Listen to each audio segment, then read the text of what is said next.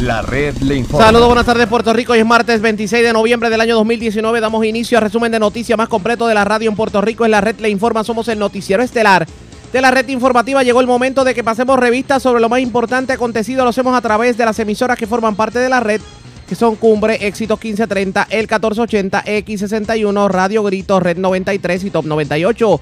www.redinformativapr.com. Las noticias ahora. Y estas son las informaciones más importantes en la red Le Informa para hoy, martes 26 de noviembre. Primero decía que no, ahora la gobernadora Wanda Vázquez dice que no se puede apagar la voz de la democracia. Mientras alcaldes de Ceiba y San Sebastián se alinean con la primera ejecutiva como futura candidata al 2020. Junta de Control Fiscal le pone el grito al cielo y dice que no va a avalar que se restituyan los días de enfermedad y vacaciones a los empleados públicos y mucho menos el aumento de sueldo a los bomberos. Sobre esto último, el jefe del sindicato de bomberos dice que le extraña la actitud del ente fiscalizador. Por fin, Cooperativa Hidroeléctrica de la Montaña será considerada entre los proponentes para manejar las hidroeléctricas del centro, mientras hoy Energía Eléctrica dice que confía en los procesos de privatización y asegura que se va moviendo. Lo que no faltaba, casi un centenar de cruceros no pisarán Puerto Rico. Confirmaron la cancelación de estos, sin embargo el gobierno asegura que algo se hará para resolverlo. Aseguran de hecho que la situación sería mortal para la economía y el turismo si estos cruceros no pisan suelo boricua. Inspectores se encuentran defectos en guagua accidentada en Villalba. Personal del negociado de transporte y otros servicios hallaron en total 10 infracciones en este vehículo, pero mientras las autoridades dicen que van a ser operativos de ahora en adelante, para verificar a los paribús y a las guaguas de chinchorreo. Joven muere calcinado dentro de vehículo en Villodas de Guayama. Se investiga si pudiera ser una muerte violenta. Delincuentes asaltan estación Puma de Atillo. Se llevan dinero producto de las ventas del día. En el barrio Cumbre de Ciales, desconocidos emboscan hombre que transitaba por la vía. Le llevan más de mil dólares en efectivo. Arrestan dos hombres en Aguadilla y San Sebastián a los que se le buscaba por violencia de género. Esta es la red informativa de Puerto Rico. Bueno, señores, damos inicio a la edición de hoy, martes, del Noticiero Estelar de la Red Informativa. De inmediato a las noticias, señores. Primero dijo que no, luego decía que, pues que tal vez había que pensarlo, pero parecería que la gobernadora Wanda Vázquez cada vez se acerca más a la posibilidad de aspirar a la gobernación por el Partido Nuevo Progresista, porque aseguró en conferencia de prensa que las puertas de la democracia no se le pueden cerrar a nadie. ¿A qué se refiere? Vamos a escuchar. eh, despejar ni, ni pasar por alto los reclamos públicos y reclamos personales de mucha gente para que yo sea una candidata en el 2020. Y eso lo sabe todo el mundo porque ha salido públicamente. Eh, mi respuesta, ¿verdad?, a esas peticiones, primero que nada, yo estoy extremadamente agradecida, me siento eh, eh, honrada de que el pueblo de Puerto Rico haga ese reclamo, diferentes grupos de diferentes lugares, inclusive de la colectividad. Eh, en este momento yo lo que puedo decir es que la democracia, las puertas de la democracia no se le pueden cerrar a nadie. Al pueblo hay que escucharlo. Y uno tiene que tener muy pendiente la voluntad del pueblo, porque el pueblo se expresó en el verano del 2019 y dijo que quiere ser escuchado. Así que mi posición a todo esto es que las puertas de la democracia no se le pueden cerrar a nadie y que el pueblo hay que escucharlo. Con relación a eso, eso es la única expresión que yo voy a hacer. También en otro, aparte con la prensa, la gobernadora habló y esto fue lo que dijo. Gobernador, ¿verdad? Usted desde que asumió la gobernación ha insistido, ¿no? Ayer, por ejemplo, mencionó que la, democracia debe estar abierta para todos, que hay que escuchar al pueblo. En una encuesta, ¿verdad? En la que se miden los posibles candidatos del PNP a la gobernación, usted aparecía en tercera posición con un 16% de, de apoyo entre los simpatizantes del partido, Pedro Pierluisi con 52%.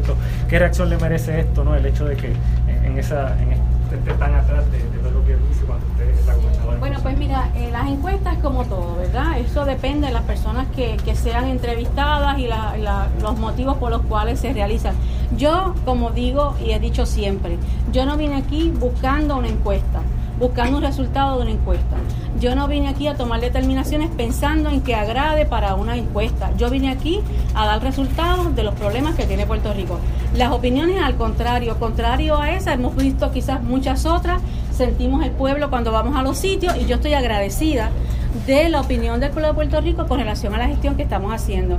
Como le dije anteriormente a los compañeros, el pueblo es el que va a decidir al final del camino quiénes son sus candidatos y yo estoy concentrada en el plan de gobierno, en cumplir con la necesidad de Puerto Rico. Verdaderamente no estoy eh, pensando, ni dependo, ni busco, ni me da ansiedad. Gobernadora, ¿usted piensa hacer algún anuncio sobre lo que serían sus intenciones de cara a una posible candidatura en algún momento antes de, de, de comience el periodo de radical No, candidatura? no, mi expresión el día de ayer respondía a eso mismo, a que cualquier persona, la democracia no debe cerrarle las puertas a nadie. Y eh, yo estoy concentrada en el trabajo que estoy haciendo, de verdad que no tengo nada de eso en mente. Eh, eso serían todas mis expresiones en este momento. La voz del pueblo no se puede eh, opacar o callar. Ustedes recordarán que hace varios días atrás habíamos hablado con el alcalde de San Sebastián, Javier Jiménez, y el alcalde ve con muy buenos ojos una candidatura de Wanda Vázquez a la gobernación y sobre todo por la apertura que ha tenido Wanda Vázquez hacia los alcaldes. Y de hecho, decía el alcalde de San Sebastián, Javier Jiménez, que uno de los principales enemigos de los alcaldes de Puerto Rico, de Puerto Rico lo fue nada más y nada menos que el otro era gobernador Ricardo Rosselló. Pero hay otro alcalde que parece que coincide con ese planteamiento. Y lo tengo en línea telefónica y nos vamos al otro extremo de la isla. Vamos, vamos con Ceiba. Alcalde Angelo Cruz, saludos, buenas tardes, bienvenido a la red informativa. Buenas tardes, buenas tardes, Puerto Rico. Gracias por compartir con nosotros. Alcalde, ¿coincide usted con su homólogo de San Sebastián cuando decía que Ricardo Rosselló se había convertido en el principal enemigo de los municipios y que se respira un alivio desde que llegó Wanda Vázquez al poder? Bueno, coincidimos los dos porque realmente las puertas de Fortaleza las cerraron para Sebastián y para Ceiba. Y el que conoce la historia de Ceiba sabe que desde que empezó Ricardo Rosselló le puso el pie encima, cerró la ayuda para Ceiba, me puso un candidato primarista porque yo no estaba de acuerdo con las cosas que él estaba haciendo. Y verdaderamente pues el pueblo pasó factura y quedó fuera fue él. El pueblo pasó factura y el tiempo le dio usted la razón.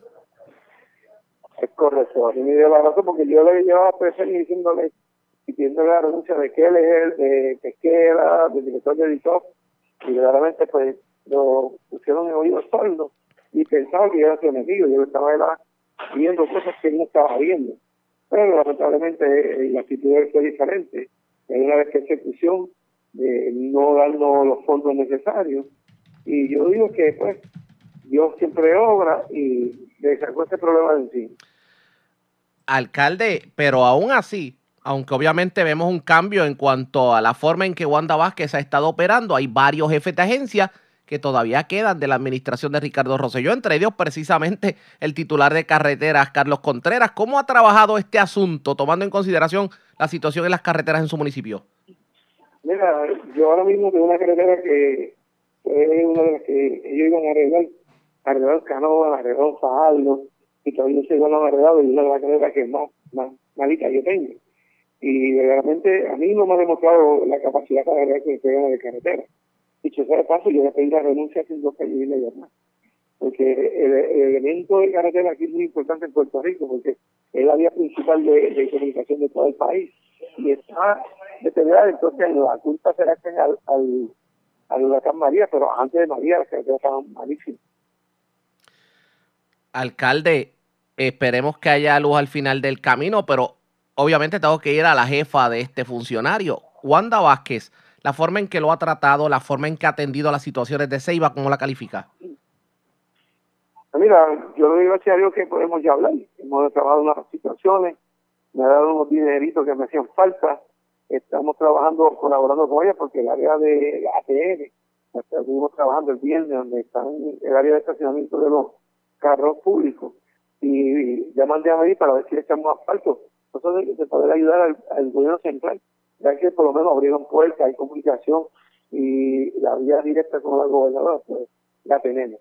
Digamos que hay más motivación para usted como primer ejecutivo poder trabajar mano a mano con el gobierno central. De eso es que estamos hablando. Es correcto, y, y verdaderamente, pues, tú sabes que este fin de semana hubo un movimiento de los alcaldes para endosar a Pierluisi como único candidato, y yo me estuve a esa votación, porque verdaderamente a, mí me perdieron ellos con este tipo de, de acción, porque nosotros estamos trabajando la situación en Seba, que tenemos primaria, y verdaderamente es, O sea, usted me está diciendo, usted me está diciendo que la, la eh, la decisión de sus homólogos alcaldes de apoyar a Pedro Pierluisi eh, como matrícula en- le, le tomó por sorpresa, le hizo sentir mal, ¿de eso que estamos hablando? Fíjate, a mí, a mí me, me, me hizo sentir mal cuando me llamaron porque yo tengo primaria, gracias al al gobernador Ricardo Rocío, que es el candidato. Y yo entiendo, pues, si yo tengo primaria, ¿por qué ellos no pueden tener primaria? Lo que afecta a estos partidos que están demostrando, número uno, miedo a que Wanda Vázquez tenga una candidatura. Y número dos, debilidad en el partido. Porque yo decía que el partido estaba fuertísimo. ¿Por qué razón entonces están buscando esa alianza para que no haya una primaria? Si estamos tan fuertes, como dicen ellos. Usted ve a Wanda Vázquez como una figura de consenso, no solamente al electorado no progresista, sino a aquellos electores eh, que no militan en partido político alguno y que son los que eventualmente deciden las elecciones. Ahora mismo yo te puedo decir que si hoy es unas elecciones, cuando va a quedar en Puerto Rico, porque ellos no tienen una varita mágica para resolver los problemas, eso está claro, pero es una persona que va al problema, escucha y busca soluciones y atiende a la gente cuando tiene la problemática. ¿sabes? Y, y esto es diferente a lo que pasaba antes. Había un montón de problemas que Ricardo Roqueo ni, ni se enfrentaba y número dos, ni los atendía. Entonces tenemos un pueblo que yo te puedo decir, estaba reunido bien con sus amistades y entre ellos habían populares que no fue porque yo les pregunté, ellos solamente dijeron, si Wanda Vázquez se tira, nosotros nos vamos con ella. Y tú escuchas eso de gente que son populares, populares, porque eso quiere decir que el, el electorado que está en la calle está viendo con buenos ojos la candidatura de ella y está viendo bien el trabajo que está realizando. Ellos no están haciendo milagros, pero están creando una situación. Usted votaría por Wanda Vázquez. No le cabe la menor duda de que puede ser una excelente candidata a la gobernación. Bueno, yo te puedo decir que yo pienso, ah, estoy hablando de lo que. Seguro. Si ella, ella entiende que quiere correr para la gobernación, cuenta conmigo, con mi respaldo. Vamos a ver qué ocurre eh, precisamente en este sentido. Antes de retirarnos, alcalde, llegaron las navidades a Ceiba. ¿Cómo está Ceiba? Cuénteme. Pues fíjate, ya hicimos el encendido, estuvo espectacular. Ahora estamos trabajando los proyectos. Si tú llegas a Ceiba, va a haber letreros por todos sitios. Desde que Ricardo Rosselló después empezaba a bajar los permisos, las ayudas que tenía que tener. Y tengo alrededor de 14 proyectos corriendo. O sea, se veía que el, el gobernador me tenía pie. Pero, No sé por qué tengo a leve, oiga, no sé por qué tengo el leve presentimiento de que, de que lo mejor que le pudo haber pasado a Ceiba fue la salida de Ricardo Rosselló. lo mejor, yo digo que eso fue la luz al final del túnel, porque verdaderamente tenía pisoteado se iba. Y yo entiendo que el, el sabe, sabe que Ricardo Rosselló trató de aplastarnos, yo me fui de frente, no titubeé en irme de frente contra el gobernador, de- independientemente de mi partido, por eso me ganó el nombre de León del Este, porque verdaderamente mi pueblo es primero, y si mi partido no está jugando por, por mi pueblo, pues se va a de frente conmigo. Y ahora mismo la Guardia del Mar estamos casi terminándola, que son unos kioscos de la playa, que eso es de desarrollo económico. La vía pesquera ya tenemos en poder del municipio, estamos resolviendo el asunto del restaurante que tiene ella. Ya tenemos esto también, un centro comunal en área de Queda Seca. Los parques lo estamos arreglando. Centro de decir que no lo estamos trabajando. Hemos estado abriendo las bibliotecas electrónicas, ya abrimos una, nos faltan dos por abrir. Te puedo decir que en Triba hay mucho desarrollo corriendo desde, desde agosto 5 para acá. Enhorabuena definitivamente, alcalde, feliz Navidad y gracias por haber compartido con nosotros. Buenas tardes. Gracias a ti, que este día es tranquilo, pases en familia con tu familia en tu hogar y que Dios come de, de bendiciones todos los hogares en Puerto Rico y recuerda que por Ceiba el sol sale primero. Y gracias por compartir con nosotros. Ya ustedes escucharon el alcalde de Ceiba, Angelo Cruz. Los astros se alinean. Ya son dos alcaldes que entienden que Wanda Vázquez debe ser la candidata a la gobernación. Así que vamos a ver qué ocurre en este sentido. Ustedes pendientes a la red informativa de Puerto Rico porque algo me dice que este tema apenas comienza. Presentamos las condiciones del tiempo para hoy. Y de inmediato vamos al informe sobre las condiciones del tiempo. Una mañana semisoleada la que hemos vivido en diferentes sectores de Puerto Rico. Pero ¿qué debemos esperar en el transcurso de la tarde? Pues el Servicio Nacional de Meteorología está pronosticando que aguaceros y humedad en los niveles bajos aumentarán a través de las aguas del Caribe y el este de Puerto Rico. También lluvia en el oeste que afectará porciones del interior en la tarde y se espera que la actividad más fuerte, más fuerte debo decir, se enfoque a través del noroeste de Puerto Rico. Para mañana miércoles se espera que la humedad disminuya gradualmente a medida que una masa de aire más seco se mueva sobre la región desde el centro del Atlántico y se espera oleaje de hasta 4 pies en el día de hoy. Los vientos estarán del este de 10 a 15 nudos y existe un riesgo moderado de corrientes marinas para las playas del norte de Puerto Rico. La red le informa. Señores, regresamos a la red le informa, el noticiero estelar de la red informativa de Puerto Rico. Gracias por compartir con nosotros, señores. Tenemos noticias de último minuto. Último minuto. Resulta que la Junta de Control Fiscal le acaba de advertir al gobierno que no está de acuerdo con que se restablezcan las licencias por vacaciones y los días por enfermedad que fueron quitados bajo la administración de Ricardo Rosello. De hecho, la Junta censuró la aprobación de nuevas medidas legislativas que según ellos no cumplen con el plan fiscal, incluyendo enmiendas contributivas y restituir estas licencias. La Junta pues tiene sus reservas con respecto a estas medidas y envió una carta de cuatro páginas tanto al presidente de la Cámara, Johnny Méndez, como al presidente del Senado, Tomás Rivera Chats, pues cuestionando precisamente el que se haya hecho esto. La carta también dice que, pues, aparte de lo que sería eh, rechazar la medida que restablece los días de enfermedad y vacaciones, también la medida que sube el sueldo a los bomberos está siendo cuestionada por la Junta de Control Fiscal. Precisamente a esta situación, yo tengo línea telefónica, vamos a hablar con el jefe de la Unión de Bomberos, José Tirado, para que nos hable sobre el particular. Tirado, buenas tardes, bienvenido. Bueno, buenas tardes, buenas tardes, Ariaga. Un Y- placer estar con ustedes. Y el placer es nuestro también. Pues por lo que vemos, la Junta de Control Fiscal parece que no le convence mucho el proyecto del Senado 1099, que es lo que tiene que ver con, con el aumento al sueldo de los bomberos. ¿Qué me dice sobre el particular? Bueno, fíjate, aunque ellos este, no se oponen porque ellos lo que alegan es que hay que estudiarlo más profundo, pero tengo que decirte que ese proyecto nosotros se lo sometimos a ellos desde noviembre del año pasado, porque eso iba a ser un, pro- un proyecto, pues, un proyecto que lo preparamos nosotros y lo presentó el senador Barca Pido por petición nuestra. Y nosotros se lo hicimos llegar primero a la Junta para que ellos hicieran comentarios, si tenían alguno, para nosotros saber si valía la pena hacer el esfuerzo de que la Asamblea Legislativa, tanto Senado como Cámara, lo aprobaran y que después no, no hubieran objeciones al proyecto. Pues mira, después de eso nos reunimos como en tres ocasiones más y nunca, este, a, a pesar de que le pedimos comentarios, pues según el proyecto se iba adelantando, este, nunca se opusieron.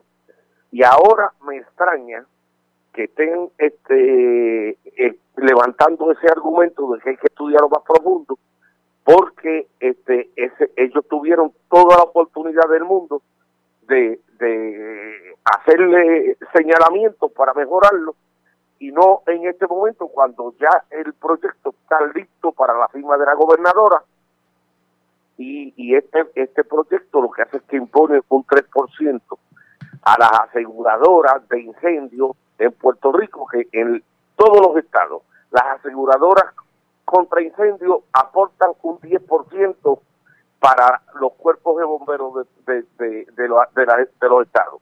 Y aquí no aportan nada y lo que estamos este, poniendo es una imposición de 3% sobre las ganancias que fueron este año de más de 60 millones de pesos este, para que aporten algo al, al funcionamiento de los bomberos. Así que yo espero que la gobernadora no se amilane y le ponga la firma de inmediato a ese proyecto. ¿Qué significaría que este aumento no se materialice? Bueno, significa que nosotros seguimos más pobres todo, lo- todo el tiempo porque los salarios de los bomberos, como usted sabe, son salarios que están bajo el nivel de pobreza, son 1.500 dólares al, mes, que en Puerto Rico se hace difícil vivir con eso.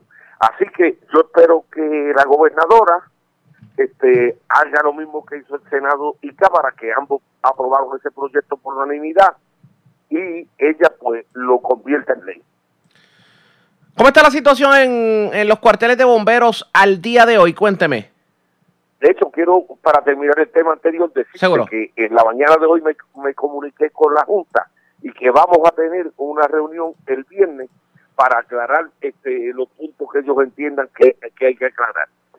Sobre las estaciones de bomberos, como usted sabe, este, salieron algunas subastas, la de la de Barceloneta están en reparación. Este, eso, ese proceso está bien lento. Yo no sé qué pasa con bomberos este, y, y el departamento de seguridad. Yo sigo objetando ese, ese departamento porque eso lo que se hace ahí es gastando miles de dólares en, en, en, gastos que se podrían utilizar para los, para los, llamados negociados. Y se están botando miles de dólares o millones de dólares en la administración de ese departamento que no le resuelve nada a Puerto Rico ni nada a nadie. Así que aquí lo que hay ahora es, un, un, problema bien serio con la administración, porque los pocos recursos que tiene la agencia, este, tiene que trabajarlo este, todo a través del Departamento de Seguridad. Y, y como te digo, todo esto, todas estas mejoras que hay que hacer, pues se tardan muchísimo más de lo que se tardaban antes. Pues vamos a ver qué ocurre. Pero vamos a los cuarteles. ¿Ha habido algún cambio? ¿Las situaciones siguen iguales? ¿Qué me dice? Ellos, ellos han pintado las estaciones. En eso este, compraron unas cuantas páginas de pintura y le han cambiado un poco el color este pero en cuanto a, equipo que es lo que necesitamos este eso pues eso está por verse que llegue y tuve una reunión la semana pasada con el secretario del departamento de seguridad con él y nos informó que este había identificado los fondos para una academia de 100 de 150 bomberos que esperamos que se dé porque este en lo que se abren las convocatorias y, y, la gente solicita y, y se dan los exámenes, llega la veda electoral y ese es otro problema que vamos a tener. Que la cosa por lo que vemos entonces no pinta muy bien que digamos.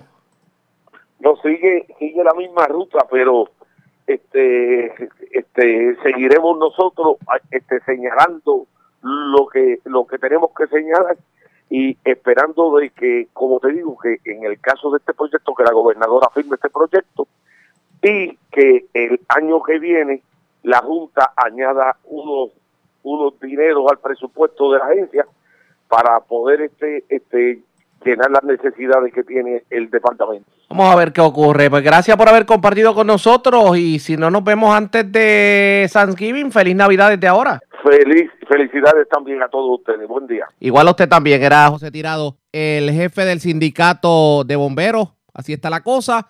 La Junta de Control Fiscal se está oponiendo al aumento de los bomberos que terminará ocurriendo. Ustedes pendientes a la red informativa. La red le informa. Señores, vamos a una pausa y cuando regresemos, ya que estamos hablando de Navidades, por ahí vienen obviamente las campañas de no más tiros al aire y hoy hubo una conferencia de prensa, se llevó a cabo la conferencia de prensa de la caminata que tradicionalmente se hace en este periodo de tiempo. Papo Cristian es uno de los que participó en la caravana y de hecho, eh, pues eh, tuvo la oportunidad de dirigirse a los presentes en su clásico estilo y le hizo reclamos hasta el presidente de los Estados Unidos. Es lo próximo, vamos a la pausa, regresamos en breve.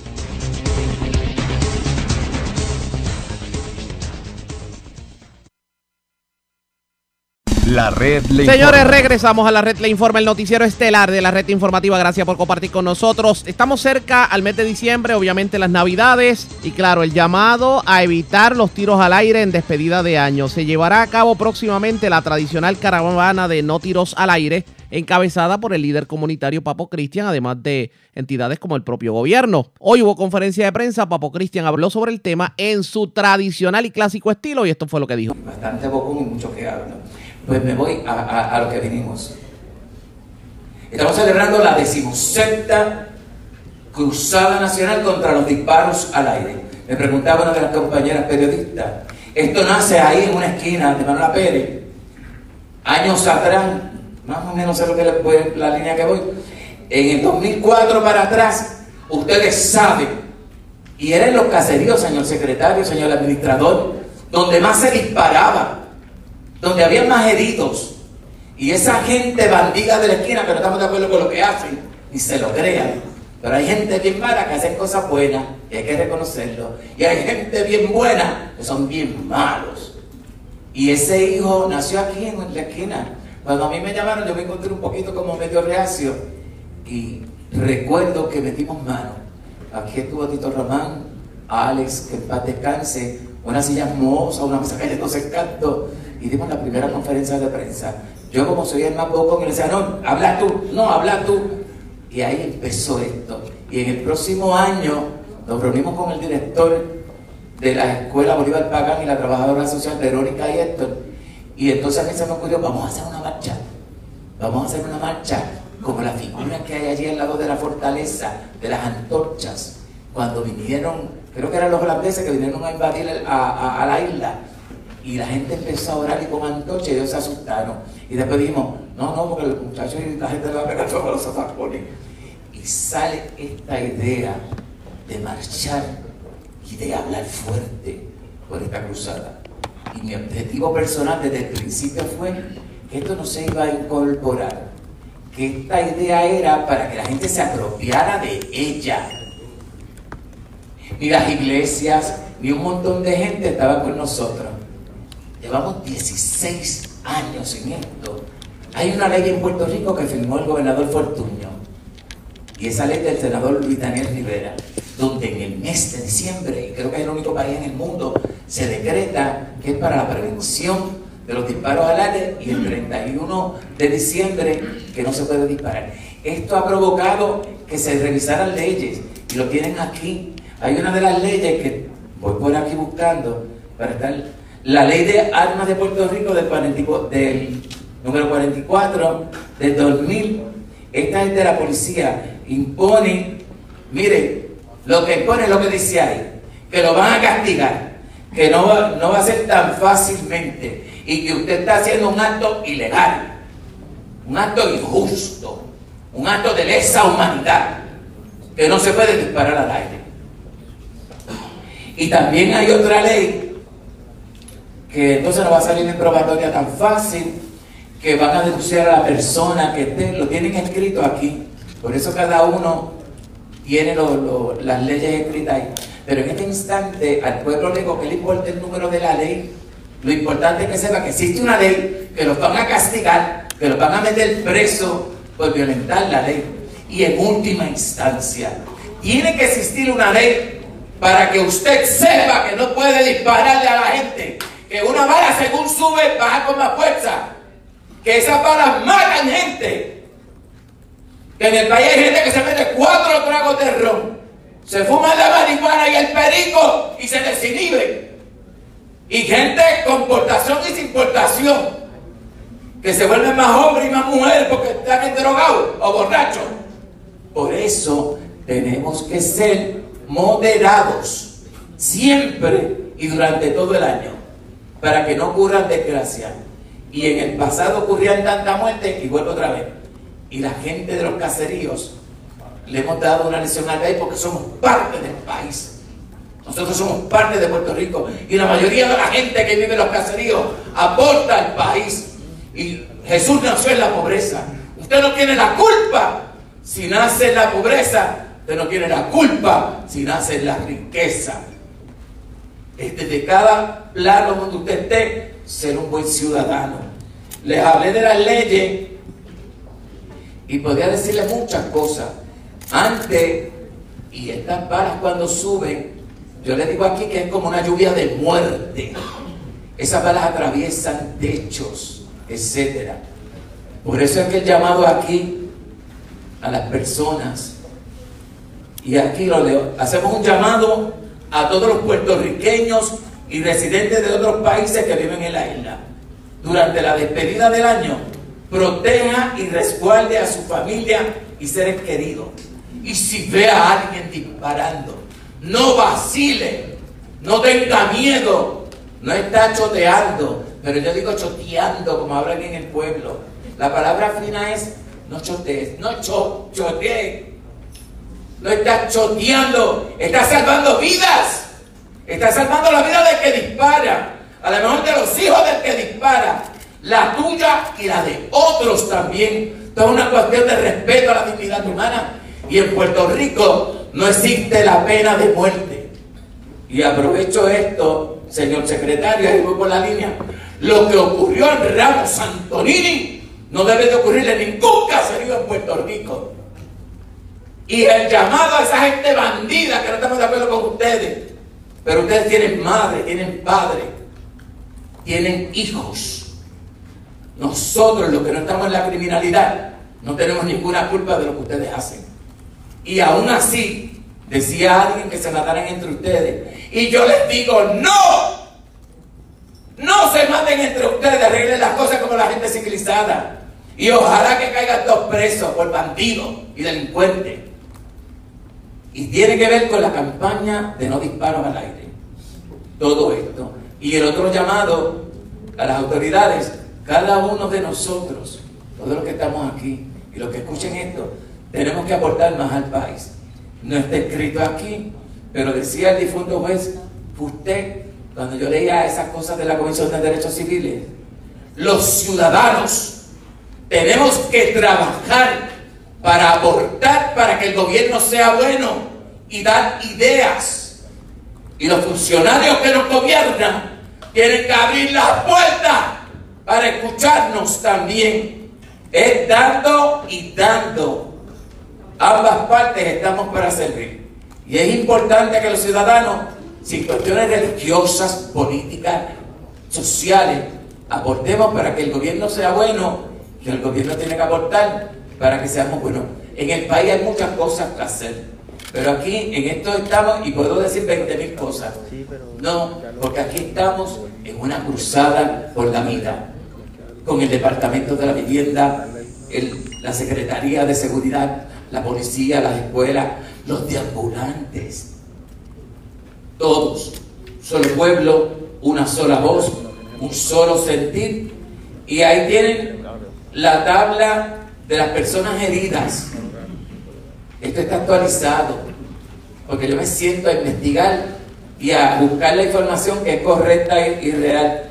Las últimas dos personas que mataron en Puerto Rico fue a Javier en el 2010 y a Carlos Michel en el 2011. Creo si los datos creo que están ahí y estoy casi seguro, en 16 años que vamos a cumplir ahora que llevamos, en 15, en 13 años, no han matado a nadie.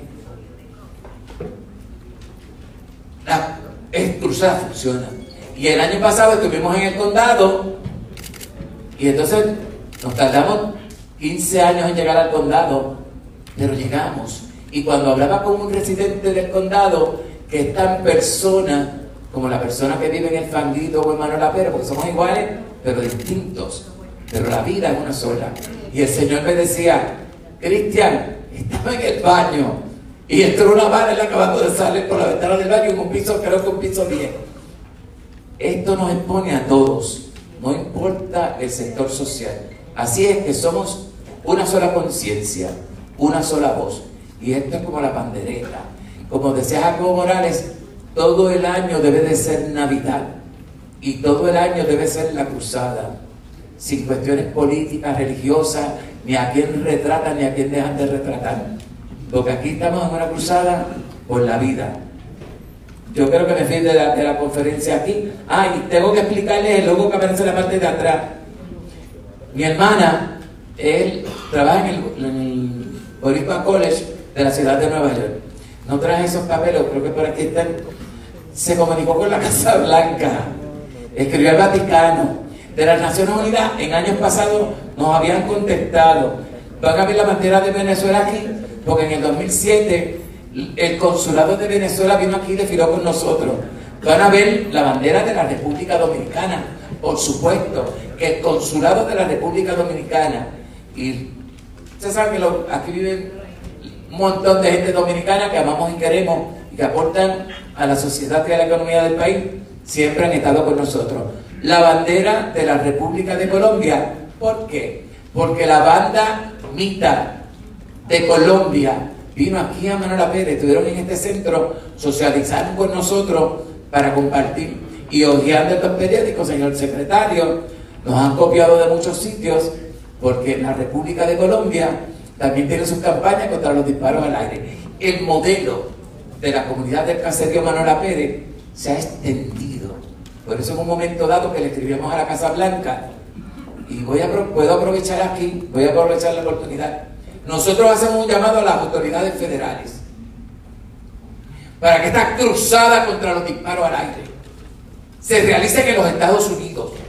Porque allá en Navidad tiran tiros al aire y matan un montón de gente. El 4 de julio disparan y matan un montón de gente. Así que desde el pueblo de Puerto Rico al pueblo de los Estados Unidos, como hermanos, como conciudadanos, como lazos históricos que nos unen, política, social y económicamente, el llamado, señor presidente de los Estados Unidos, los retamos a que implante un proyecto parecido a este y puede contar con nosotros. Nosotros le escribimos, miren, los de la Naciones Unidas nos comentaron, como esa gente pomposa por allá, que para yo pedirle eso teníamos que venir, qué sé yo, que es un embajador y que una persona importante y interceder por nosotros. Con el Vaticano no hemos logrado la, comunicación, pero están al tanto. Y esto es parte de lo que dijo Papo Cristian en medio de esa conferencia de prensa. La actividad de caravana de no disparos al aire, como tradicionalmente se lleva a cabo en la zona metropolitana, pero el llamado obviamente es a la fiscalización y que las autoridades sean un poquito más, digamos, punitivas a la hora de encauzar criminalmente a aquellos que sean sorprendidos eh, lanzando tiros al aire. Obviamente este tema va a continuar en el transcurso del mes de diciembre. Ustedes pendientes a la red informativa. La red le informa. A la pausa y cuando regresemos las noticias del ámbito policíaco más importantes acontecidas, entre las que tenemos que destacar, un joven murió calcinado dentro de un vehículo en Villodas, en Guayama. Y al momento se investiga con muerte violenta. Y delincuentes asaltaron la estación Puma de Atillo, se llevaron dinero producto de las ventas del día, mientras en el barrio Cumbre de Ciales desconocidos emboscaron a un hombre que transitaba por la vía y le llevan más de mil dólares en efectivo. Arrestaron dos hombres en Aguadilla y San Sebastián a los que se le buscaba por violencia de género y también otros incidentes ocurridos en la zona metropolitana. Regresamos en breve con más.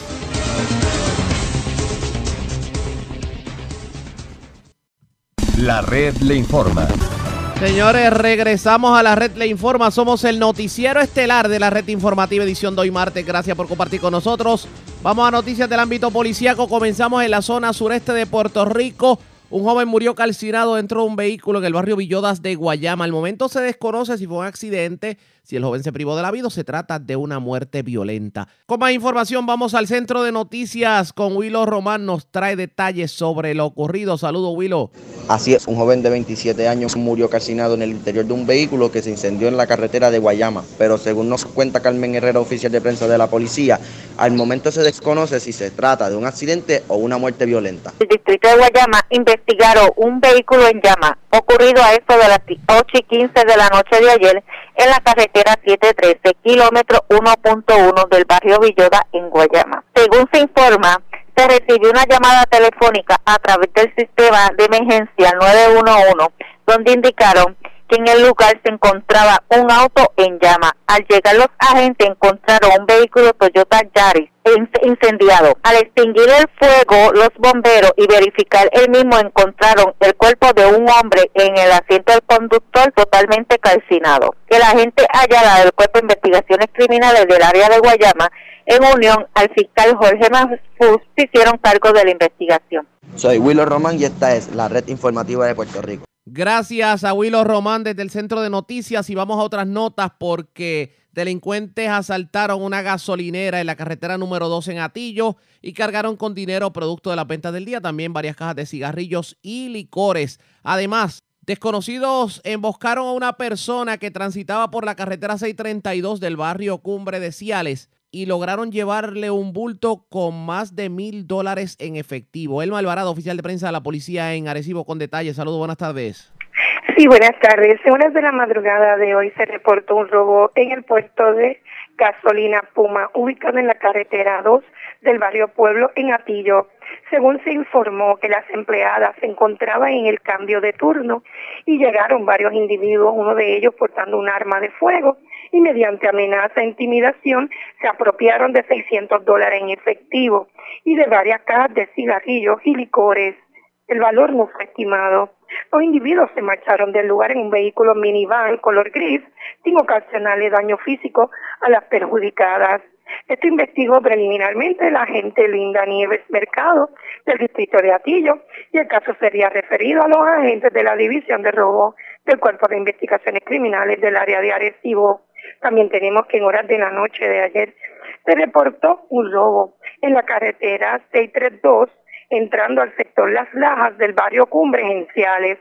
Según informó el querellante Eduardo Vélez, de 40 años, quien viajaba como pasajero en la parte posterior del vehículo del señor Marcial Trinidad Hernández, un vecino, en el auto Toyota Eco, Eco color verde, que estos eh, fueron impactados por la parte posterior por un auto color oscuro y fueron interceptados. Se bajaron varios individuos portando armas largas, rompiendo el cristal de la parte posterior, lado izquierdo, y se apropiaron de un bulto color negro que su interior contenía 1.800 dólares aproximadamente y una computadora del color gris valorada en 500 dólares. Investigó preliminarmente el agente Félix Ortiz del distrito de Ciares y el agente Adalberto Santiago de la División de Robo de Arecibo se hizo cargo de la investigación. Eso es todo lo que tenemos por el momento. Que tengan todos buenas tardes. Y buenas tardes para usted también. Gracias, era Elma Alvarado, oficial de prensa de la policía en Arecibo del Norte. Vamos al noroeste de Puerto Rico. Las autoridades le echaron el guante a dos personas, una en San Sebastián, otra en Aguadilla. Ambas eran buscadas con fianza ascendientes a miles de dólares. Esto por cometer alegadamente violencia de género. Juan Bautista, ya la oficial de prensa de la policía en Aguadilla, con detalles. Saludos, buenas tardes. Sí, buenas tardes para la buenas tardes para el público de Escucha, como mencionaste, eh, como parte de, las iniciativas anticrimen de nuestra red policía de Aguadilla, eh, mediante trabajos diseñados por la División de Arrestos y Allanamientos del 6C, se logró el arresto de dos sujetos residentes en los municipios de San Sebastián y Aguadilla, quienes eran buscados mediante órdenes de arresto por los delitos de violencia de género. El primero de los arrestados fue identificado como Jesús Nieves Nieves, de 32 años, residente de San Sebastián, quien fue intervenido en una vivienda ubicada en el barrio Ay Bonito Beltrán de esa población, cuya orden fue emitida por el juez Orlando Avilés del Tribunal de Aguadilla con una fianza de 125 mil dólares por violencia de género y el ahora arrestado había cometido este delito el jueves 14 de noviembre en el pueblo de San Sebastián contra su expareja. El segundo arrestado fue Harry Acevedo Negrón, de 44 años, residente de Aguadilla, quien fue detenido en un apartamento de residencial Agustín Estral del mencionado municipio. Su orden fue emitida por el mismo juez con una fianza de 50 mil dólares por violencia de género, hechos que este cometió contra su pareja el lunes 11 de noviembre en el municipio de Aguadilla. El citado personal, supervisado por el sargento Armando González, se encuentran cumplimentando estas órdenes ante el magistrado de turno del tribunal local, quien de los arrestados no prestar la fianza impuesta a ordenar sus ingresos a una de las instituciones carcelarias del país. Gracias por la información. Buenas tardes. Buenas tardes.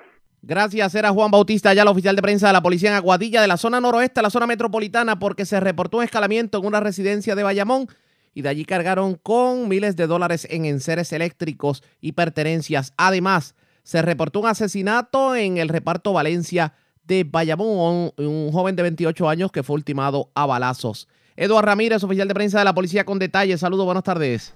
Saludos, buenas tardes, a todo tu público.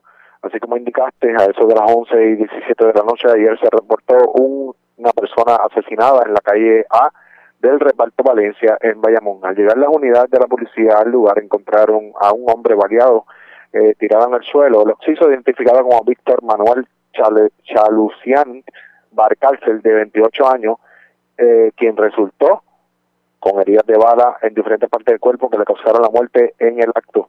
El mismo fue transportado por familiares al hospital eh, Doctor Center, de donde la doctora Yanis indicó que el mismo llegó sin signos vitales.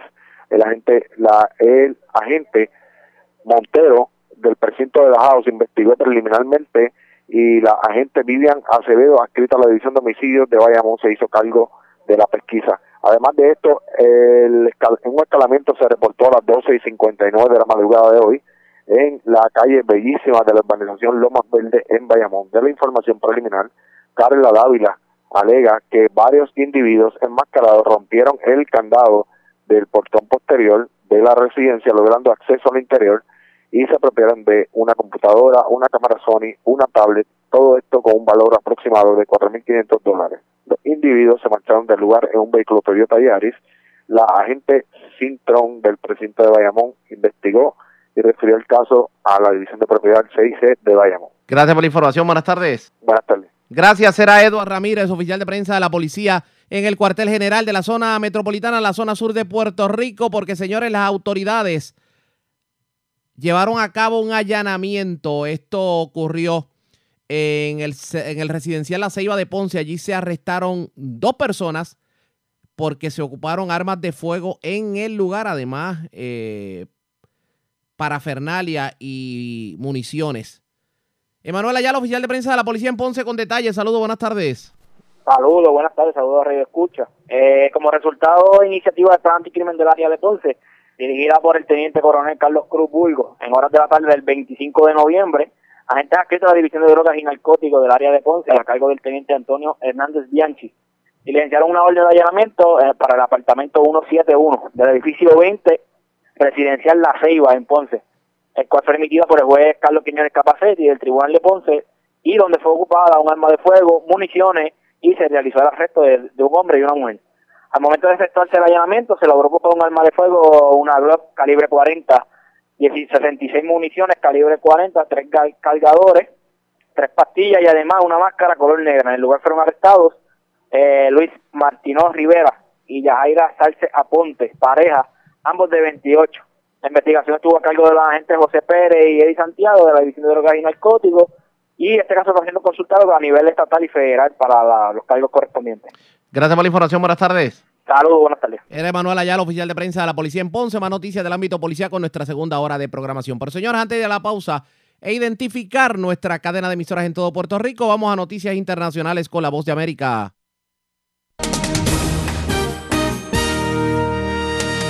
Este es un avance informativo de la Voz de América. Desde Washington les informa Henry Llanos. El ex abogado de la Casa Blanca, Don McGahn, debe cumplir con una citación del Congreso que busca su testimonio sobre los esfuerzos del presidente Donald Trump para impedir la investigación federal ahora completada sobre la interferencia rusa en las elecciones estadounidenses de 2016, según dictaminó un juez el lunes. En un caso importante sobre poderes presidenciales, la juez de distrito estadounidense Ketanji Brown Jackson rechazó el reclamo legal de la administración Trump de que los actuales y exaltos funcionarios de la Casa Blanca no pueden ser obligados a declarar ante el Congreso. El informe sobre juicio político al presidente Trump se conocerá pronto, según dice un legislador. Nos informa Tony Cano. La Comisión de Inteligencia de la Cámara de Representantes prepara un informe del juicio político para presentarlo a la Comisión de Asuntos Jurídicos de la Cámara Baja poco después de que el Congreso regrese del receso por el Día de Acción de Gracias. Esto lo afirmó Adam Schiff, presidente de la Comisión de Inteligencia. Expone evidencia que su comisión recopiló en 17 declaraciones privadas y 5 audiencias públicas sobre la investigación de los demócratas a las comunicaciones entre el presidente Donald Trump y su homólogo de Ucrania. Tony Cano, Voz de América, Washington. Este es un avance informativo de la Voz de América. El periodista Carlos Fernando Chamorro retorna a Nicaragua luego de meses de autoexilio. Daliano Caña nos informa desde Managua. El periodista Carlos Fernando Chamorro regresó el lunes a Nicaragua tras 11 meses de autoexilio en Costa Rica, manifestando que volvió para cumplir con su responsabilidad. Estoy regresando a mi patria como ciudadano y como periodista para ejercer mis derechos constitucionales, aunque en Nicaragua existe un estado de excepción de facto que ha conculcado la libertad de prensa, la libertad de expresión, pero los derechos se restablecen ejerciéndolo. Daliana Ocaña, Voz de América, Nicaragua. El Tribunal Constitucional de Perú ordenó el lunes la liberación de la líder opositora Keiko Fujimori, encarcelada el año pasado por acusaciones de lavado de dinero y de recibir contribuciones ilegales de la constructora brasileña Odebrecht. El presidente del tribunal, Ernesto Blum, anunció que un recurso legal de habeas corpus presentado por Sachi Fujimori, hermana de Keiko, fue declarado fundado y se espera que Keiko abandone el penal en las próximas horas. Frozen 2 ha recaudado algo más de 130 millones de dólares en sus primeros días de proyección previo al fin de semana largo por el Día de Acción de Gracias que se celebra el jueves en todo el territorio estadounidense. Este fue un avance informativo de La Voz de América. La red le informa. Bueno, señores, vamos a una pausa. Identificamos nuestra cadena de emisoras en todo Puerto Rico. Regresamos con más en esta edición de hoy martes del Noticiero Estelar de la Red Informativa.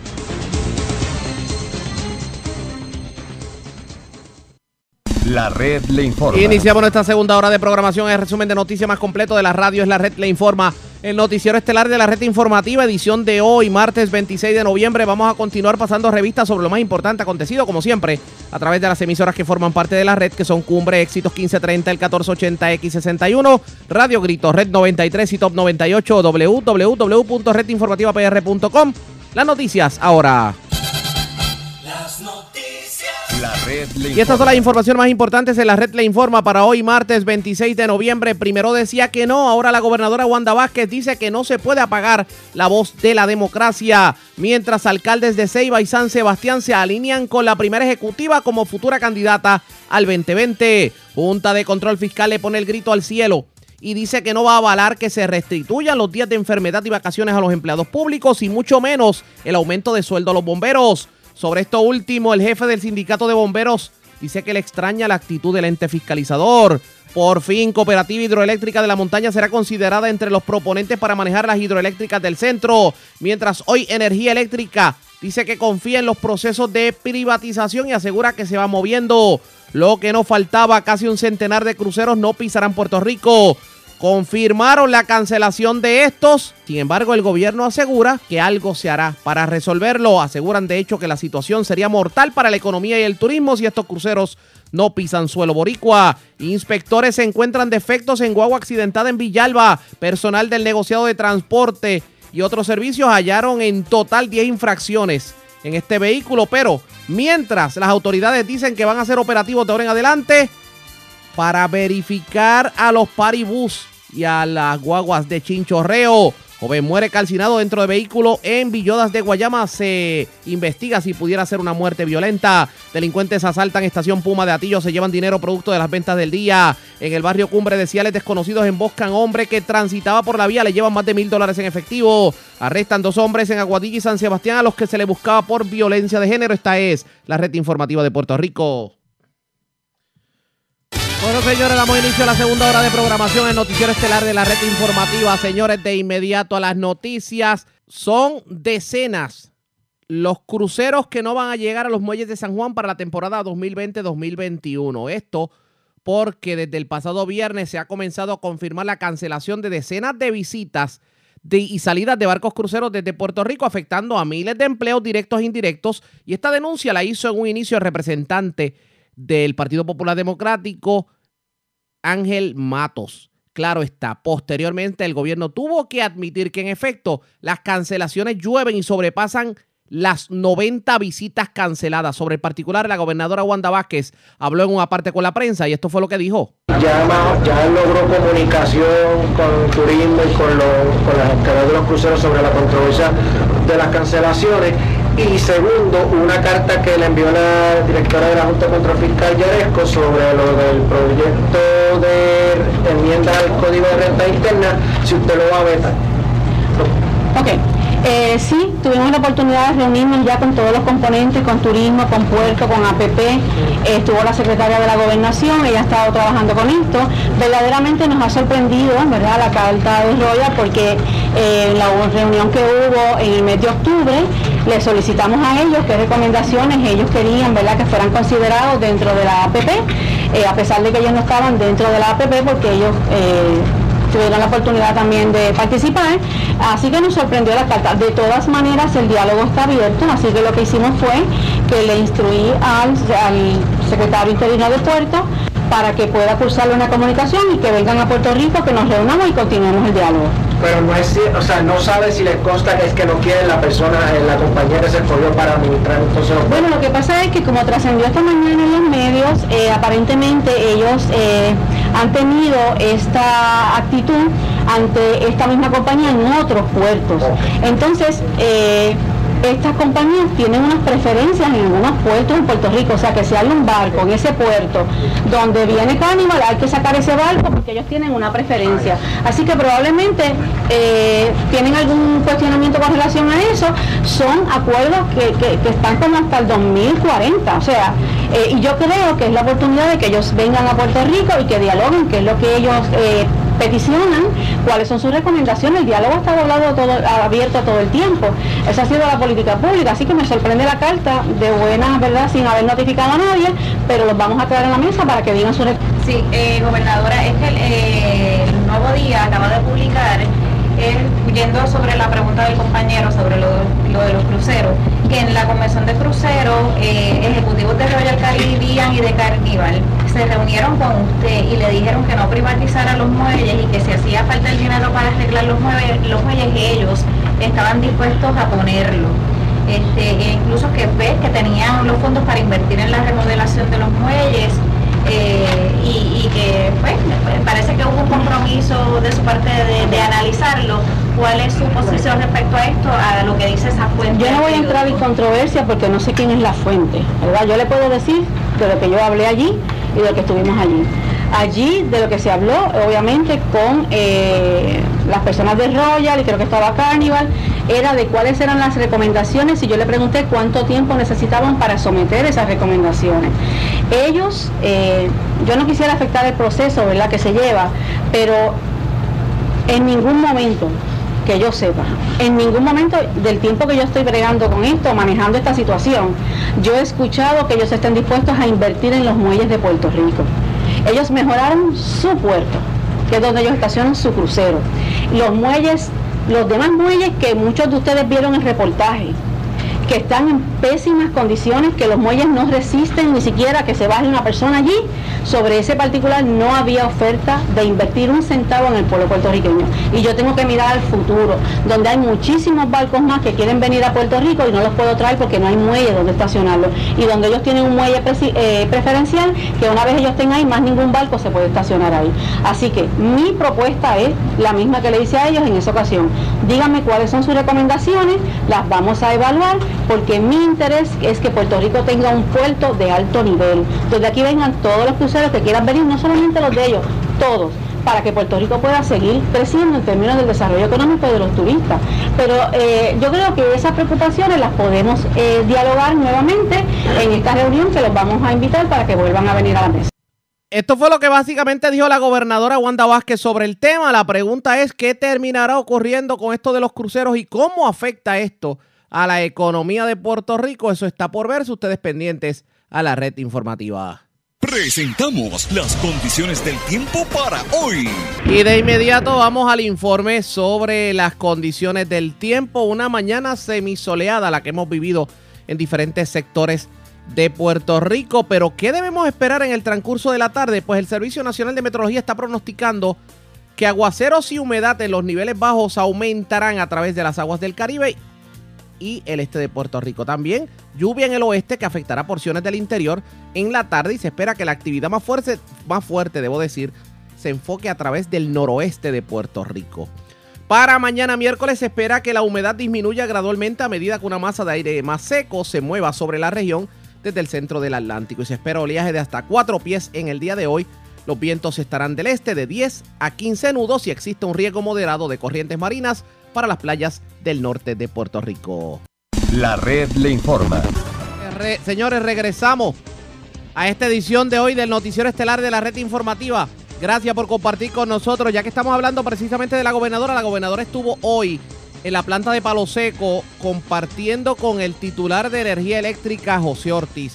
Y hablaban sobre varios generadores modernos que fueron eh, colocados allí para reforzar el sistema eléctrico, pero el tema de la privatización iba a surgir de inmediato. Ambos tuvieron la oportunidad de hablar del tema y esto fue lo que dijeron. trabajar con estos proponentes para obviamente escoger la mejor oferta, la mejor propuesta para el pueblo de Puerto Rico y poder renovar eh, esta planta tan antigua pero fundamental para todo el área metropolitana. Eh, como ustedes pueden ver ahora mismo, ahí está la planta está prendida, dos de las torres, estas van a suplir la energía, a ayudar a que se mantenga la energía y añadir también eh, megavatios a esta planta. Así que vamos poco a poco. Yo lo que quiero es que el pueblo puertorriqueño vea que se está trabajando en beneficio de fortalecer este sistema eléctrico y que no volvamos a pasar por lo que pasamos durante el huracán María y cualquier otra emergencia que nosotros tengamos. Así que adelante para las preguntas. Buen día, pasamos a las preguntas del tema. Tengo a WIPR. Gracias. Hola. eh, buenas tardes.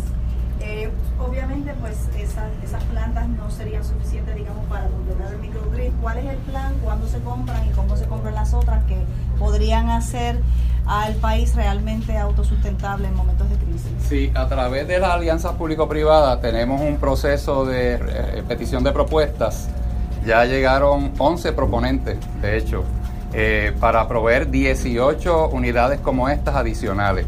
Esas van a estar distribuidas por la isla para poder ser, no, ser la base de los diferentes grids que se van a hacer alrededor de la isla. ¿Y cuándo estaría eh, Nosotros entendemos que ya para el segundo o tercer eh, trimestre del año próximo deben estar instaladas. Debemos estar escogiendo al, al proponente, ¿verdad? Con el mejor precio eh, ya para fin de este año, temprano en enero del año próximo. ¿Quién financiará?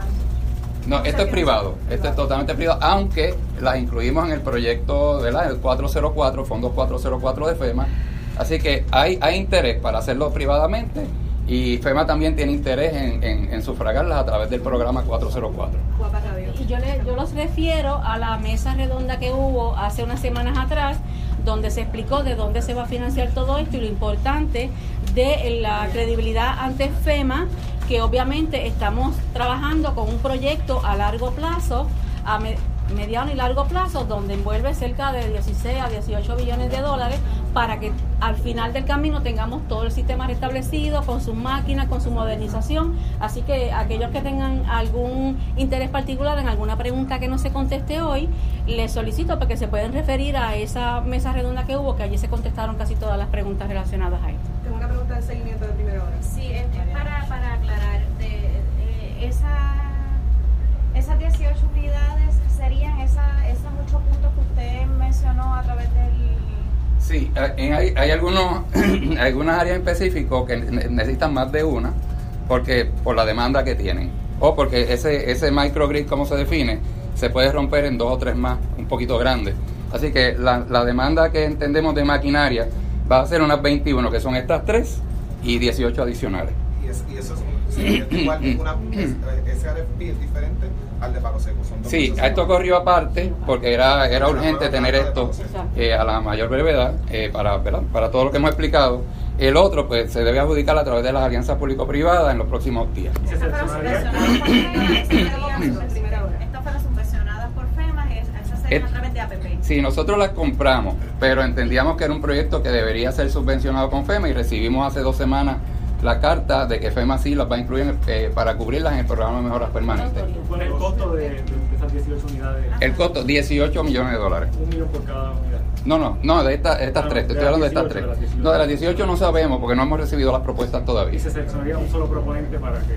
Hasta ahora ese es el plan, un solo proponente. Tengo Guapa Radio, tengo Guapa Radio y vamos para allá. Eh, un solo proponente en un proceso de competencia. O sea, exacto, de APP, donde todos van a dar sus ofertas y donde obviamente la mejor alternativa para el pueblo es la que se va a considerar. Queremos darle su posición sobre estos procesos de privatización. ¿Te favorece que se privatice todo el sistema eléctrico de Puerto Rico? Bueno, nosotros tenemos que ver que el pueblo de Puerto Rico está en quiebra, que no tenemos ni un centavo para mejorar la infraestructura eléctrica y la prioridad es que el pueblo de Puerto Rico tenga un sistema eléctrico que les responda. Eso es lo que la, ¿verdad? la ciudadanía pide. Así que si en ese proceso nosotros podemos, podemos eh, privatizar es la operación, las, la- la- ¿verdad? Las estructuras son del gobierno, así que lo que estamos privatizando es la administración y obviamente la operación de, la- de las plantas. Si eso me va a dar eficiencia, ahorro, estabilidad y seguridad, tranquilidad para el pueblo de Puerto Rico, yo lo voy a considerar. Tenemos a el vocero y luego, pasamos allá atrás. Director ejecutivo, eh, ¿cuántos y de qué áreas serían los abonados que se bene- beneficiarían con estos generadores en caso de tener que recurrir a ellos en momentos de, emergencia? Sí, muy, buena pregunta. Mira, eh, aquí tú puedes eh, decidir a quién le envías la energía, ¿verdad? Cerca del área metropolitana. Y como traía yo en un caso, caso de, algún desastre, tú podrías decidir, mira, le vamos a dar energía por el soterrado que tenemos, eh, por ejemplo, al centro médico, podríamos llevarle al aeropuerto, a las instalaciones de acueducto y alguno que otro hospital. O sea, nosotros podríamos discernir a dónde lo enviamos cerca del área metropolitana, dependiendo de la situación que estemos enfrentando. También podría ser, mira, se cayó el alimentador de una urbanización o un sector grande de, de algún municipio aledaño y podríamos decir, ok, pues vamos a prender estas máquinas a toda su capacidad y alimentamos esos sectores. O sea que podríamos jugar con el sistema de transmisión y distribución. ¿Cuál es la capacidad. Eh, 81.5 megavatios. No, el- las tres, las tres. Yo tengo varias preguntas. Lo primero es que quiero tener claro cómo es que están funcionando ahora mismo. Eh, si es 24-7, si es un par de horas, si es solamente en situaciones de emergencia. Y cuál es eh, prospectivamente el plan que ustedes tienen con estas tres plantas específicos. Y no me queda claro la, cómo, de dónde sale el número de las economías de 1.2 millones. Este, cómo Sí. se obtiene y no sé con qué combustible están desde- operando tampoco. Eh, si tú utilizas las máquinas viejas que habían antes versus estas máquinas con diésel, tú vas a ahorrar 1.2 millones de dólares al mes, solamente por la eficiencia. Estás hablando de máquinas que tienen 48 años versus una máquina de hoy día. Eh, uno, eh, ¿sabes? Si, tú, si tú cambias la máquina usando el mismo combustible, diésel, vas a ahorrarte el 1.2 millones mensuales. Por eficiencia, porque tienes una máquina 48 años más joven. Eh, si tú cambias a gas, estás hablando casi 2 millones de dólares al mes. Pues obviamente porque el combustible es mucho más, más, más- más barato. Eh, la otra pregunta que hiciste, la primera, ¿cómo operan? ¿Cómo van a operar? Ok, nosotros, estas máquinas como regularmente deben operar es para manejar las horas pico, que son más o menos de 6 de la no- tarde a, a 10 de la noche. Se prenden porque hay mucha demanda y ese cambio no quieres que la máquina lo sufra. Ok, las máquinas grandes que son viejas no están para moverse muy rápido. Pero en este caso, como estas máquinas son tan económicas, estamos pidiéndole a la Junta de Calidad Ambiental, permíteme operarlas más horas para reemplazar otras máquinas más viejas en el sistema. Y las uso como generación base, porque es barata. eh, eh, o sea, yo puedo tenerlas operando muchas más horas. Y lo que me dicen es, bueno, pues tú operarlas ahora como emergencia, como están, pero si haces estas mejoras para evitar emisiones al ambiente, porque las vas a operar más horas, tienes que hacerle estas cosas que ya nosotros subastamos, deben tardar más o menos unos 100 días el contrato para poderla usar 24 horas si las necesitamos. ¿Ok? Así que, pero se supone que estén principalmente para manejar las horas pico, pero como son tan baratas, estamos considerando usarlas en muchas ocasiones para reemplazar generación base. Ok, tengo el diesel y luego atrás. ¿Cuál es la vida útil? La vida útil. La vida útil de estas generatrices de operar 24/7 tal como se Sí, bueno, estas plantas son unas plantas que pueden durarte 50 años, como las que tenemos, ¿verdad? Hoy día en el patio aquí. Eh, pero obviamente la tecnología dictará cuánto tiempo las dejaremos, pero ciertamente tú vas a tener por lo menos 30 años de servicio de estas plantas. Para tenerlo claro, las unidades que irían a los microgrids operarían con gas natural, ¿verdad? Sí, con gas natural. Pueden operar, eh, por la ley, pues debes operar diésel o gas natural. Tienes que tener eh, do- dos combustibles. Obviamente, pues lo más limpio es diésel y después eh, eh, gas natural. Nosotros queremos traer gas natural. Ahora mismo ahí van a haber básicamente tres proveedores de gas natural. En Puerto Rico hace un año había uno. Eso es bueno para la competencia, ¿verdad? Y, y como esto se lleva en camiones, pues pueden operar de esa manera. Llegar en camiones. Sí, pueden llegar en camiones. Un proveedor de gas natural, además de NF Energía, sería. Pues tú tienes F Energía, vas a tener Naturgy, que está trabajando en su sistema de, de su, suministro, y Crowley, que ya trae eh, ISO containers eh, en barco. Y la propuesta, las propuestas mejoras a palo seco con gas natural. Sí. ¿Cómo llegarían con gas natural? Eh, hay varias alternativas, o traerlo de San Juan, o hay, hay que mirar, vamos a ver las propuestas.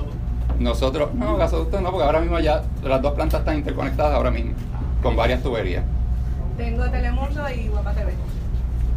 Eh, No sé si Ortiz o usted, gobernadora, ahora mismo hay cuatro aumentos tarifarios eh, en- programados.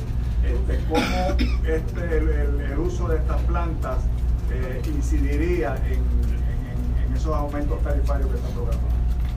Bueno, eh, cuando dices aumentos tarifarios, ¿verdad? No, no sé a cuáles aumentos tarifarios te refieres. Yo lo que le puedo decir es específicamente, porque también no podemos dar la impresión de que, de que ahora mismo va a haber alguna alza en la factura. Yo lo que le puedo decir es que con las mejoras que se están haciendo con esta y unas que se van a anunciar en el mes de diciembre, el pueblo de Puerto Rico probablemente ya el año que viene puede estar viendo una baja en el costo de la energía.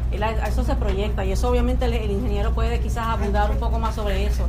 Eso es lo que nosotros esperamos con estas máquinas funcionando una vez tengamos la autorización de que estén eh, todo el tiempo, ¿verdad? Los 24/7 y con las mejoras que se les van a, a anunciar a ustedes para el mes de diciembre de lo que va a pasar con San Juan 5 y 6. Así que el ingeniero quizás pueda abundar sobre eso. Sí, miren, han habido muchos profetas del desastre por ahí haciendo unas predicciones de que esto se va a elevar 50% el costo de la energía.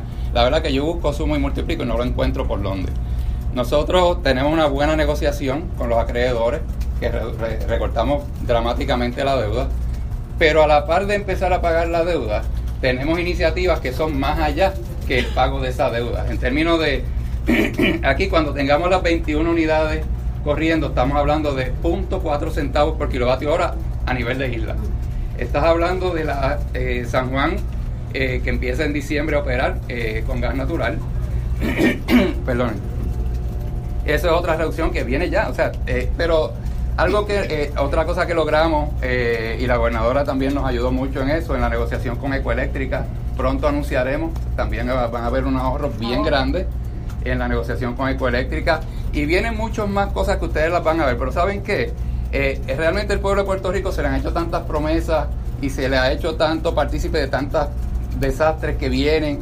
Yo creo que la gente va a tocar y a mirar y a ver la factura a lo largo de los próximos meses y a lo- los próximos años.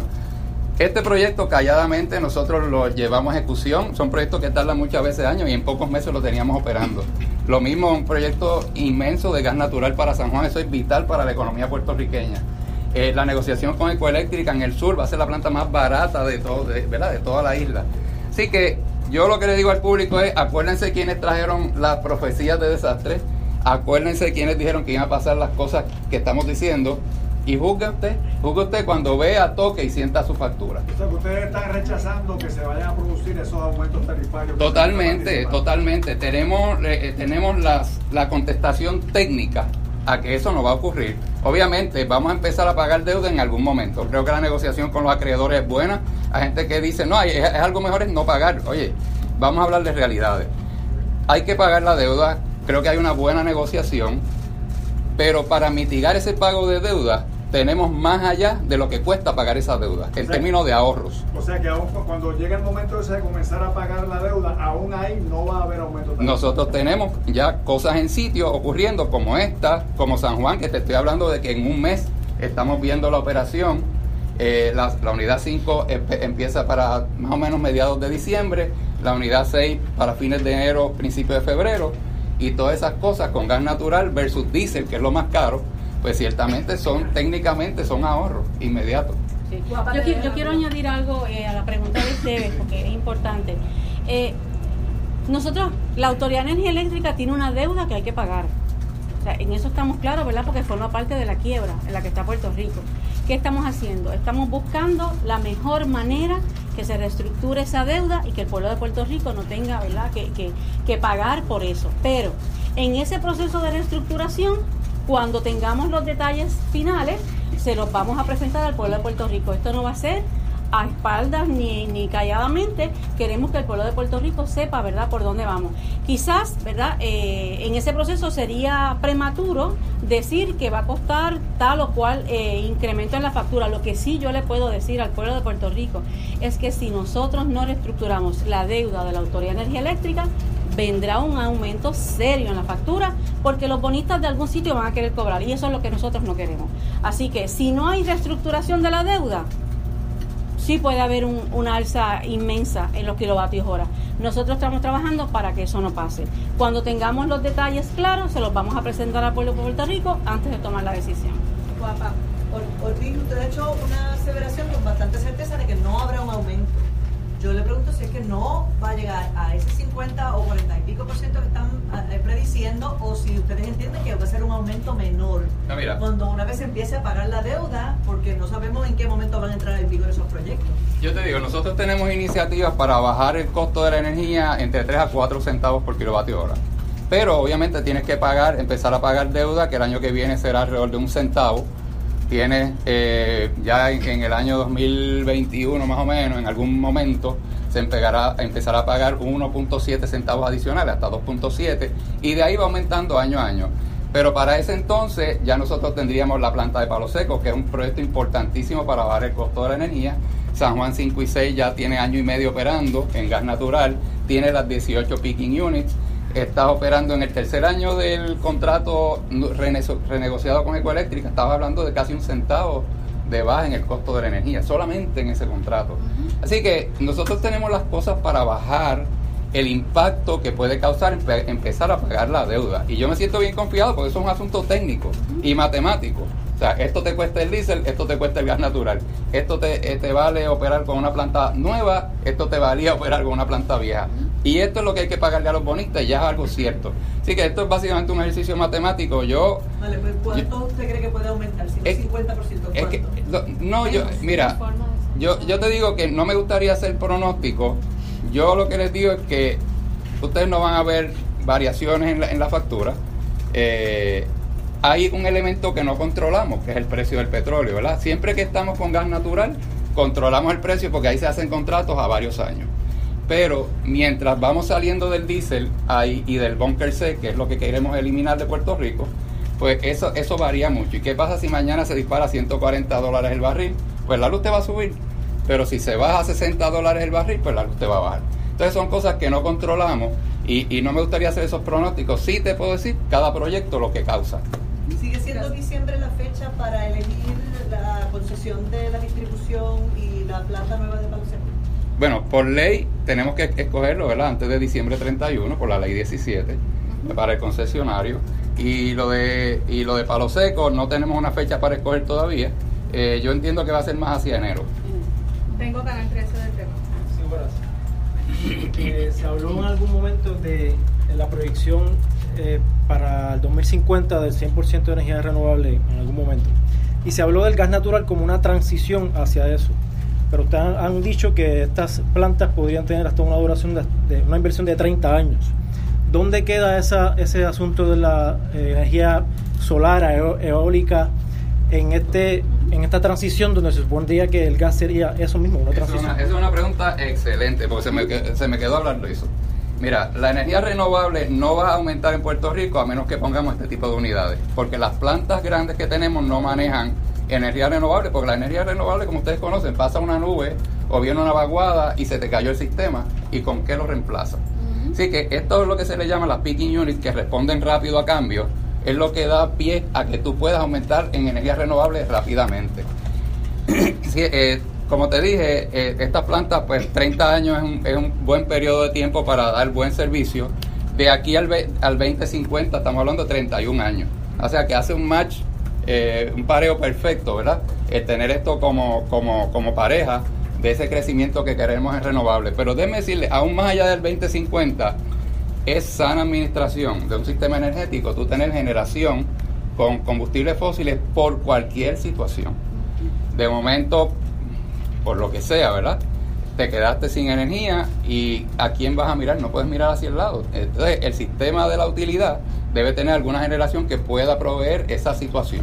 Así que estas máquinas eventualmente se quedarán por ahí pululando en el año 2050. A lo mejor no me van a ver a mí en el podio en ese año, pero ciertamente este, eh, ese resguardo, cualquier sistema de utilidades, aunque te vayas a renovable 100%, tiene que estar. Pero deberíamos entender que no hay proyectos renovables en el pipeline de aquí al 2025. Los vamos a estar anunciando bien próximamente. Hay cientos de megavatios que se van a estar anunciando en estos próximos días de renovable. Las 18 picking units, las 21 picking units cuando estén operando, ¿van a funcionar con qué combustible? Eh, Vas a tener dos opciones, o diésel o gas natural. Entendemos, obviamente, que gas natural será la preferencia.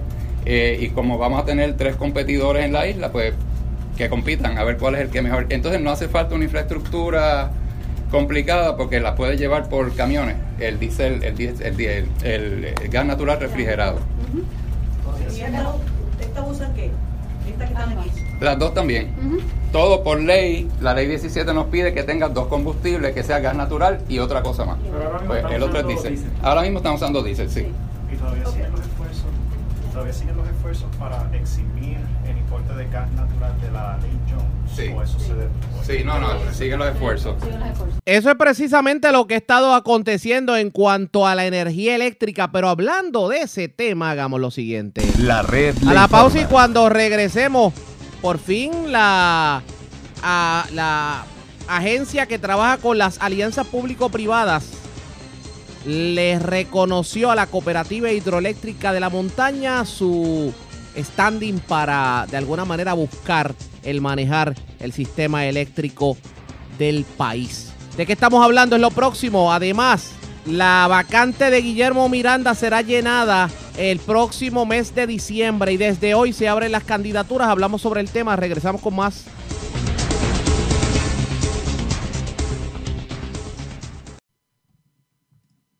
La Señor- red le informa. Señores, ahora sí, regresamos a la red Le Informe, el noticiero estelar de la red informativa. Gracias por compartir con nosotros. Vamos a darle seguimiento a la situación de las carreteras de Utuado y que venimos eh, dándole cobertura desde que el pasado fin de semana hubo una situación que provocó que un sexagenario no pudiera llegar a una cita médica. Y que esto abrió la caja de Pandora definitivamente cuando se colocó un video en las redes sociales. Pues, tan reciente como ayer se colocó otro video. Y señores, usted tiene que escuchar esto. Una dama que habla sobre la situación de las carreteras. La situación es crítica. Escuchen esto. y no hacen nada. Y la, la solución no es, eh, no es ir a poner más antenas más poderosas, a también causar un problema eh, eh, ecológico y de salud. La solución es que ellos también dan servicio de línea y pueden llevar la línea hasta allá y no lo hacen porque no es costo efectivo. Es entregar nuestros servicios esenciales a la empresa privada. Así nos van a hacer con la luz, que de hecho se va todo el tiempo en ese barrio. Y si se va la luz, se va la señal de teléfono. Y estamos hablando de gente vieja que se queda incomunicadas 3, 4, 5, 6 días. Estamos hartos ya. En, está, ese barrio está en el abandono. Y la gente hace caso omiso o el poco caso que hacen, se lavan las manos, mira, no, no se pudo hacer nada y no dicen más. Nosotros queremos una respuesta. O esta que está aquí, que ustedes la conocen, va a organizar una desobediencia civil en ese barrio, porque se acabó. Se acabó. Si nos tenemos que poner, como no le gusta a la prensa, como no le gusta a los funcionarios y a los políticos que uno se ponga, pues lo vamos a tener que hacer. Porque ya estamos hartos de ir por los canales, de ir conversar, de tratar de, tener un diálogo y que ni siquiera tengamos un diálogo. De que ni siquiera nos abran la puerta, nos contesten por tan. Yo he tagueado en, en, en Twitter con Nuria Sebasco, que es una reportera utuadeña muy solidaria con lo que ocurre en Utuado, siempre está pendiente. Ella le ha hecho saber esta situación. A mí el alcalde no me contestó en ese tweet sobre las carreteras. Y él tiene que haberlo visto. ¿Qué es lo que pasa? Mira, si es que no tiene los recursos, pues dígalo. Acompañe a la comunidad a hacer una resistencia, a exigir que se arregle la situación, pero quedarse en la alcaldía y decir es que todos estamos mal, poco, e ignorar a uno. Ahí vive gente mayor. Y cada vez la gente se tiene que desplazar, la gente productiva se ha tenido que ir a Estados Unidos. Gente, yo le estoy hablando de un barrio que era un barrio glorioso, que le daba autuado un income, que tenía unos seis restaurantes, que tenía un, un, embarcadero al otro lado, que tenía turismo, que la juventud, como empecé yo en mi vida a trabajar y como empezaron mis vecinitas y mis vecinos antes, obteniendo una primera experiencia de trabajo allí, en el turismo. Y está todo en el abandono. Y otro elemento que quiero traer aquí que es muy peligroso. Dos amenazas que rodean, que son parte de esta situación. El mapa de calificación de terreno, entiendo que va a, que esa zona donde estamos va a sufrir unos cambios. Esa zona es protegida. Y encima de eso tenemos una ley 22 que está trayendo extranjeros a invertir en Puerto Rico sin pagar contribuciones. Y lo que están haciendo es hartándonos de nuestra tierra, hartándonos de la tierra que se puede sembrar, hartándonos de, de esa comunidad que podría ser un, un tremendo baluarte gastronómico, ecológico, de turismo. Hartándonos para que nos vayamos y después justificar que no hay gente, que no hay que llevar servicio hasta que lleguen los hoteleros. Hasta que lleguen los inversionistas. Ahí sí que van a tirar carretera. Ahí sí que van a tirar línea telefónica y poner las antenas que sea. Ahí sí que van a arreglar el embarcadero y ahí sí que van a venir a, a, a trabajar con la situación de sedimentación del lago Dos Bocas, que en estos momentos ni una lancha puede llegar a ciertas áreas, a ciertas orillas, que antes eran puertos, puertos. Yo tuve vecinos de mi edad o menores que yo que esperaban la lancha a las 6 de la mañana en un puerto para llegar al embarcadero y llegar a la escuela, en el barrio Río Abajo. Y funcionaba. Y había gente allí. Pero han cerrado escuelas. Han cerrado servicios. En Utuado cada vez se llevan los servicios más lejos. Ya no hay oficina de, de esto, de, de luz, de agua, como era antes. Las oficinas se las han llevado. Ah, porque es que hay un gigantismo gubernamental. No, lo que hay es un gigantismo corrupto, un gigantismo corporativo. Y parece mentira que ya estamos cegándonos con la cuestión de las elecciones y que se esté tirando, se esté lanzando al ruedo una de las personas que tiene la ideología que nos tiene como nos tiene. Que además de eso trató de hacer un golpe de Estado y de usurpar el poder durante el verano del 19. Y ahora vienen con, con sus caritas de ñeñeñe y de que somos pacíficos y de que Puerto Rico necesita paz y estabilidad. En Puerto Rico no hay paz y estabilidad. Porque no puede haber paz cuando tú quieres llegar a un médico, cuando tú quieres ser un hijo responsable y llevar a tus padres a una cita médica y no lo puedes hacer. Ya estamos altos ya. Y esto no es lo que se merece este país. Este país se merece mucho más. La gente se merece mucho más. El huracán María no se ha ido de aquí. El que se crea eso porque está tal vez en una situación ya de, de ciudad más urbana que tal vez no, no ve lo mismo, no, mire, no. Todavía gente se queda sin luz todo el tiempo, por días y días, incomunicados días y días. Con escorrentías pasándole por las carreteras, con derrumbe, sin carreteras, vamos. El desastre no es solo natural, el desastre es político. El desastre es político. Ni un caretazo han dado por ese barrio. ¿Por qué? Porque mi papá es independentista. Ah, porque se ha ganado una reputación de problemático. Porque yo heredé esa lucha también. Porque heredé esos valores. Y también doy candela en este país porque si no, ¿dónde estaríamos? Porque si él no hubiera dado la lucha de las minas en Utuado, no existiría Utuado, ni el Junta, ni Lares, ni nada. Y a las personas que luchan le hacen eso. Cuando llegan a viejos lo quieren dejar en el abandono. Eso es lo que hacen. ¿Será por eso? Es por política. Que no puede llegar gente a ese barrio a atender la situación. ¿Por qué? Móntense en un carro. Y los medios de comunicación lo mismo. Yo le he dejado saber esta situación a periodistas. Han conversado conmigo en las redes sociales. Pero ninguno se monta en un carro. Ninguno llega. Ah, están llenando ahora los programas con la misma, el mismo discurso de basura, que si las encuestas, que si el movimiento nuevo es puramente independentista, que si la misma basura. En vez de estar en los barrios donde la gente todavía vive el huracán María. Yo les ruego que compartan esto. Yo tengo además un post que llegó a mucha gente, le agradezco a la gente que lo compartió, de las fotos de cómo están las carreteras, las fotos ni le hacen justicia, hay que ir. Hay que transitarlo. Los carros de nosotros, todo eso está embaratado. Ahí no hay, ahí no hay break de tener un carro ni nuevo, ni usado, ni nada. Y nosotros no nos tenemos que ir de nuestros barrios.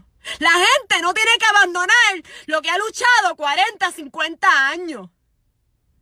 Los agricultores de mi barrio, la gente humilde que, se, que toda la vida se ha sostenido del- de la siembra del café, de plátano, no se tienen que ir de allá porque no hay carretera. Pues váyase de allí. ¡No, señor! Lo que uno ha luchado toda la vida es para uno morir. Tiren las cenizas ahí. No es para entregárselo a la ley 22. No es para entregárselo a un Fortullo, a un Pierluisi de la vida, a un García Padilla de la vida, que lo que hacen es entregarlo todo. Son unos entreguistas. Ese es el tipo de gente que le pone así en bandeja de plata a los golpistas, como está pasando en Bolivia. El neoliberalismo de Chile, que la gente ya no aguanta más. Son la misma claque, son la misma gente. Nos desinstalan, to- nos desmantelan todas nuestras, agencias, nuestras instituciones, todo para que después no podamos exigir. Es que es privado y no nos conviene en el negocio. Sigan, sigan diciendo que privaticen la autoridad, para que usted vea. Cuando le digan, no es que allí no vive mucha gente, no, no nos sale costo efectivo tirar cablería para allá. ¿Mm? Y usted no tenga ninguna alternativa es la que va a tener para que tenga luz. Porque a esos no se les puede exigir. Aclaro, yo los llamé. Les dije cuatro cosas. Y se ponen con sus técnicas de mercadotecnia. Hola, buenas, en todo lo que le podamos servir, bla, bla, bla, bla. Esta semana pasada, siete días, incomunicados mis papás. Yo quisiera que de alguna manera las asambleas de Utuado, yo vivo en San Juan, yo no he podido ir a una asamblea a hacer todo lo posible. Pero si alguien que va a las asambleas de Utuado puede llevar este planteamiento, mis papás no lo pueden llevar, no tienen carro, no pueden llegar a una asamblea. Pero que de alguna manera haya también movilización. Yo hago todo lo posible por organizarlo, pero necesito gente. Necesitamos exigir carretera. Lo mismo le digo a la gente, aunque no sean de Don Alonso, esto tiene que estar pasando en otros barrios remotos. Ya sea de Utuado, ya sea de Adjunta, ya sea de... Nuestros barrios también vive gente en la ruralía, en los campos. Y merecemos dignidad y merecemos servicios justos y acceso. Lo más que necesitan nuestros barrios ahora mismo son carreteras. ¡Carreteras! Sin eso no va a haber pequeños negocios. Sin eso no va a haber oportunidad de abrir más escuelas. Si no hay carretera, se justifica la desolación y el abandono. ¿Dónde está la gente que se tiene que encargar de esto? ¿Por cara a la comunidad? ¿Por qué no le dan la cara? Por lo menos para dar una excusa. Por lo menos para decir no podemos. Bueno, eso fue lo que dijo. La pregunta es quién le va a poner el cascabel al gato. Ustedes pendientes a la red informativa. La red A la pausa informa. regresamos a la parte final del noticiero estelar de la red informativa. La red le informa. Bueno, señores, regresamos esta vez a la parte final del noticiero estelar de la red informativa. Más noticias del ámbito policíaco. Las autoridades radicaron cargos criminales contra un hombre de 45 años al que se le atribuye haber entrado a una residencia del sector Cantagallo de Arecibo y haberse llevado eh, carros de control remoto, compresor de aire, rifle de gocha, entre otras pertenencias. El Malvarado, oficial de prensa de la policía con detalles. Saludos, buenas tardes. Sí, buenas tardes. El agente José Cortés Vera de la División de Propiedad de Arecibo, en unión al fiscal Rafael Freites Cutrera, escarcelaron de la cárcel Las Cucharas de Ponce a Ariel Santiago Rivera, de 45 años, residente de Arecibo, para la erradicación de nuevos cargos por escalamiento y apropiación ilegal. Este fue llevado ante la presencia del juez Rafael Lugo Morales del Tribunal de Arecibo, quien luego de escuchar la prueba determinó causa, fijando una fianza global de 17 mil dólares, siendo ingresado nuevamente en la cárcel Las Cucharas de Ponce. Hasta la vista preliminar pautada el 10 de, diciembre, Los hechos se remontan para la fecha del 18 de septiembre en la carretera 623, barrio Ato Viejo, sector Cantagallo, en Arecibo. El imputado escaló una residencia donde se apropió de tres autos de control remoto valorados en 400 dólares cada uno, un compresor de aire y un rifle de gocha color negro. Esta propiedad fue valorada en 539 dólares. Eso es todo lo que tenemos por el momento. Que tengan todos buenas tardes. Y buenas tardes para usted también. El Malvarado oficial de prensa de la policía. Señores, antes de enganchar los guantes por el día de hoy, vamos con Yoconda Tapia, la voz de América. Nos resume esta hora de la tarde lo más importante acontecido en el ámbito nacional e internacional. Ex abogado de la Casa Blanca deberá presentar testimonio en la investigación de juicio político del presidente Trump. Estados Unidos y China agilizan conversaciones para aliviar la guerra comercial. La OEA escucha informes sobre la situación en Nicaragua donde persiste la represión. Y los Ravens de Baltimore aplastan a Los Angeles Rams y quieren llegar al Super Bowl de la NFL.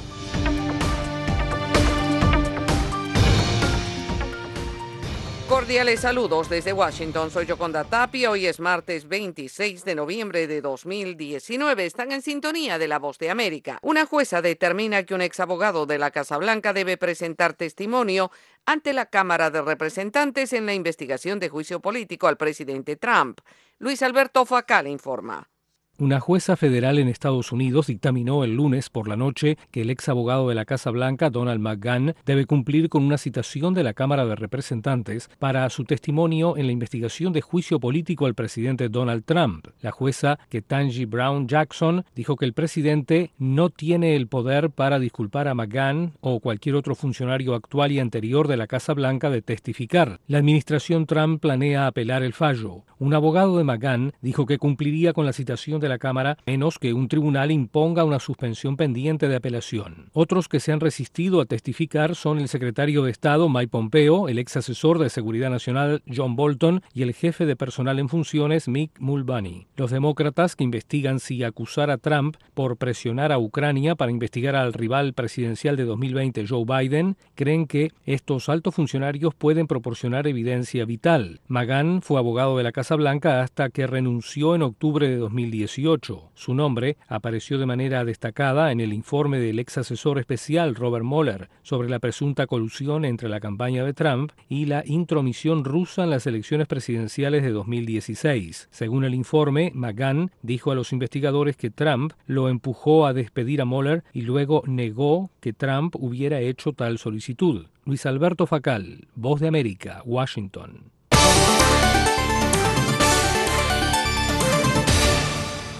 El presidente Donald Trump lamenta que el nuevo Tratado de Libre Comercio de Norteamérica no logre avances en el Congreso. Bricio Segovia con el reporte. El presidente recuperó una de sus promesas y es la de ratificar este triple acuerdo, acuerdo a tres bandas entre Estados Unidos, México y Canadá, que fue pues firmado por los mandatarios de los tres países en noviembre de 2018 y que de momento no ha sido ratificado. La culpa se la echó a la presidenta de la Cámara de Representantes, la demócrata Nancy Pelosi. Nancy Pelosi debería someterlo a votación porque muy pronto llegará el momento en que México y Canadá dirán, ¿qué está pasando? Devuelvan el acuerdo, dejemos este acuerdo. Y no lo culparé en absoluto, culparemos a Nancy. Pues en estos momentos se encuentra a falta de ratificación en dos de los países firmantes. Se trata de Canadá y de Estados Unidos. El pasado mes de junio este acuerdo fue ratificado en México. Ahora bien, Canadá dice que esperará a que Estados Unidos tome el primer paso. Ahora bien, aquí los demócratas de momento no han dado ese paso en el Congreso y de ahí que Donald Trump ahora utilice esto en un año electoral, no lo olvidemos, para decir que no están siendo resolutivos. Bricio Segovia, Voz de América, Washington. Mientras, la presidenta de la Cámara de Representantes, Nancy Pelosi, dice que el acuerdo entre Estados Unidos, México y Canadá está dentro del rango. Tony Cano reporta. La presidenta de la Cámara de Representantes de Estados Unidos, Nancy Pelosi, dijo que una versión del acuerdo comercial entre Estados Unidos, México y Canadá que los demócratas de la Cámara podrían respaldar está dentro del alcance, pero que deben realizar una revisión final. La administración del presidente Donald Trump ha estado presionando para la aprobación en el Congreso del TEMEC, que reemplazaría el Tratado de Libre Comercio de 1994. Trump ha acusado a los demócratas de demorar una votación sobre el acuerdo para evitar otorgarle una victoria política. Estamos dentro del tiempo para un acuerdo sustancialmente mejorado para los trabajadores de Estados Unidos. Ahora necesitamos ver nuestro progreso por escrito del representante comercial para la revisión final, dijo Pelosi en un comunicado. Los demócratas de la Cámara han expresado su preocupación por la aplicación de las disposiciones laborales y ambientales. Los sindicatos han expresado públicamente su oposición al acuerdo en medio de la preocupación de que no protegerá los empleos estadounidenses. El gobierno de México aumentó el lunes la presión sobre los legisladores demócratas para aprobar el acuerdo comercial y rechazó las peticiones para una mayor supervisión del mercado laboral. Canadá, por su parte, se ha demorado en la ratificación del acuerdo porque Ottawa dice que quiere avanzar junto con Estados Unidos. Tony Cano, Voz de América, Washington.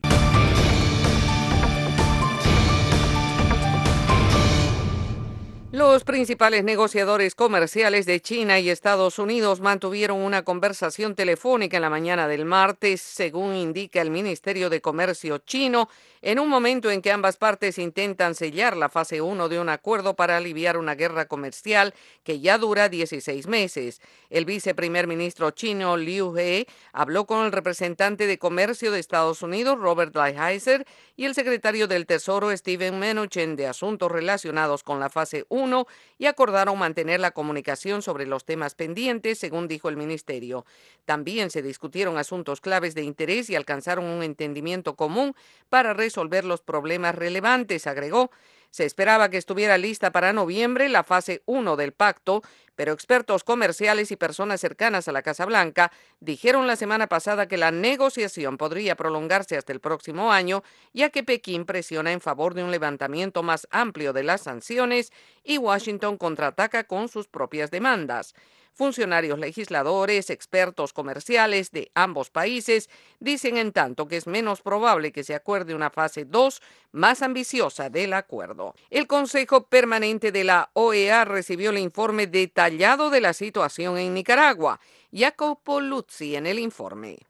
Un escenario en Nicaragua donde a un año y medio del comienzo de las protestas la situación sigue siendo crítica. Eso es lo que revela el informe de la Comisión de Alto Nivel de la OEA sobre Nicaragua presentado el lunes y según los expertos que redactaron el documento, lo que se ve en el país centroamericano es preocupante. Las violaciones de los derechos humanos siguen adelante y el gobierno de Daniel Ortega sigue persiguiendo y oprimiendo a todos los individuos que critican o se oponen al Estado. La violencia es diaria, dicen, y la iglesia ha sido objeto de fuertes ataques mientras el escenario de elecciones libres parece imposible. En el marco de este informe, Carlos Trujillo, embajador de Estados Unidos ante la OEA, dijo que ya no hay más tiempo para un diálogo con Nicaragua. Ellos tienen que primero respetar los derechos humanos. Vamos a comenzar por los principios. Tienen que parar de oprimir y violar los derechos humanos en Nicaragua, que lo vemos todos los días y vemos la evidencia que existen hoy aquí en Washington. Eso es por principio. Segundo, necesitan el compromiso a regresar a la democracia. No existe. Por un año y un poco ha existido este diálogo, el famoso diálogo, que en ninguna de las condiciones que había quedado comprometido el gobierno pudieron cumplir las condiciones que habían quedado comprometidas. Sin embargo, la ex embajadora de Nicaragua ante la OEA, Ruth Tapia, rechazó categóricamente los resultados del informe y deslegitimó a la comisión. Reiteramos la posición oficial del gobierno de Nicaragua de dar por inexistente la llamada Comisión de Alto Nivel de la OEA, por consiguiente, algo que no existe, no puede producir informes ni opiniones, mucho menos recomendaciones o imposiciones injerencistas como fue confirmado por el embajador Trujillo frente a la ineficacia de la presión internacional, Estados Unidos en las próximas semanas podría pedir a la OEA que convoque una sesión extraordinaria de cancilleres sobre Nicaragua para evaluar una posible suspensión de ese país de la OEA. Desde la OEA en Washington, Jacopo Luzzi, Voz de América. En tanto, en Nicaragua se reporta el retorno del periodista Carlos Fernando Chamorro. Daliana Ocaña tiene detalles. El periodista Carlos Fernando Chamorro regresó el lunes a Nicaragua tras 11 meses de autoexilio en Costa Rica, manifestando que pese a que no existen garantías respecto a sus derechos constitucionales en el país, volvió para cumplir con su responsabilidad. Estoy regresando a mi patria después de casi 11 meses de exilio en Costa Rica como ciudadano y como periodista para ejercer mis derechos constitucionales, aunque en Nicaragua existe un estado de excepción de facto que ha conculcado la libertad de prensa, la libertad de expresión, pero los derechos se restablecen ejerciéndolo. Chamorro regresó en compañía de su esposa, Desire Elizondo, el profesor Álvaro Antonio Gómez, padre de un joven asesinado en Monimbó, Masaya, la periodista Jennifer Ortiz y cinco personas más. El diputado sandinista Luis Barbosa aseguró que el periodista Carlos Fernando Chamorro contribuyó con lo que el gobierno ha denominado un golpe de Estado. Don Carlos Fernando Chamorro sabe lo que hizo, sabe lo que estaba haciendo y sabe el dinero que recibió de los Estados Unidos para el golpe de Estado. Entonces el mea culpa lo traiciona y sabe que él tiene eh, problemas con el pueblo de Nicaragua representado en el gobierno. El 15 de diciembre de 2018, agentes de la policía entraron por la fuerza y sin orden judicial a las instalaciones de los medios de comunicación confidencial esta semana, esta noche y revista New, propiedad de Chamorro. Daliana Ocaña, Voz de América, Nicaragua. Y los bolivianos comenzaron a remover bloqueos y van llegando a acuerdos de paz tras un mes de protestas y enfrentamientos mortales que han convulsionado y dividido a la nación. En un lunes muy activo en varios frentes, el Ministerio de Gobierno, la Central Obrera Boliviana y el Pacto de Unidad firmaron un acuerdo por la pacificación del país. El ministro del Interior, Arturo Murillo, destacó la firma de un convenio todos buscamos es la reconciliación de los bolivianos. Sanar para curar, curar para sanar. Todos los bolivianos tenemos que empezar a mirarnos de iguales, no permitir que nos vuelvan a querer dividir. Somos una sola Bolivia.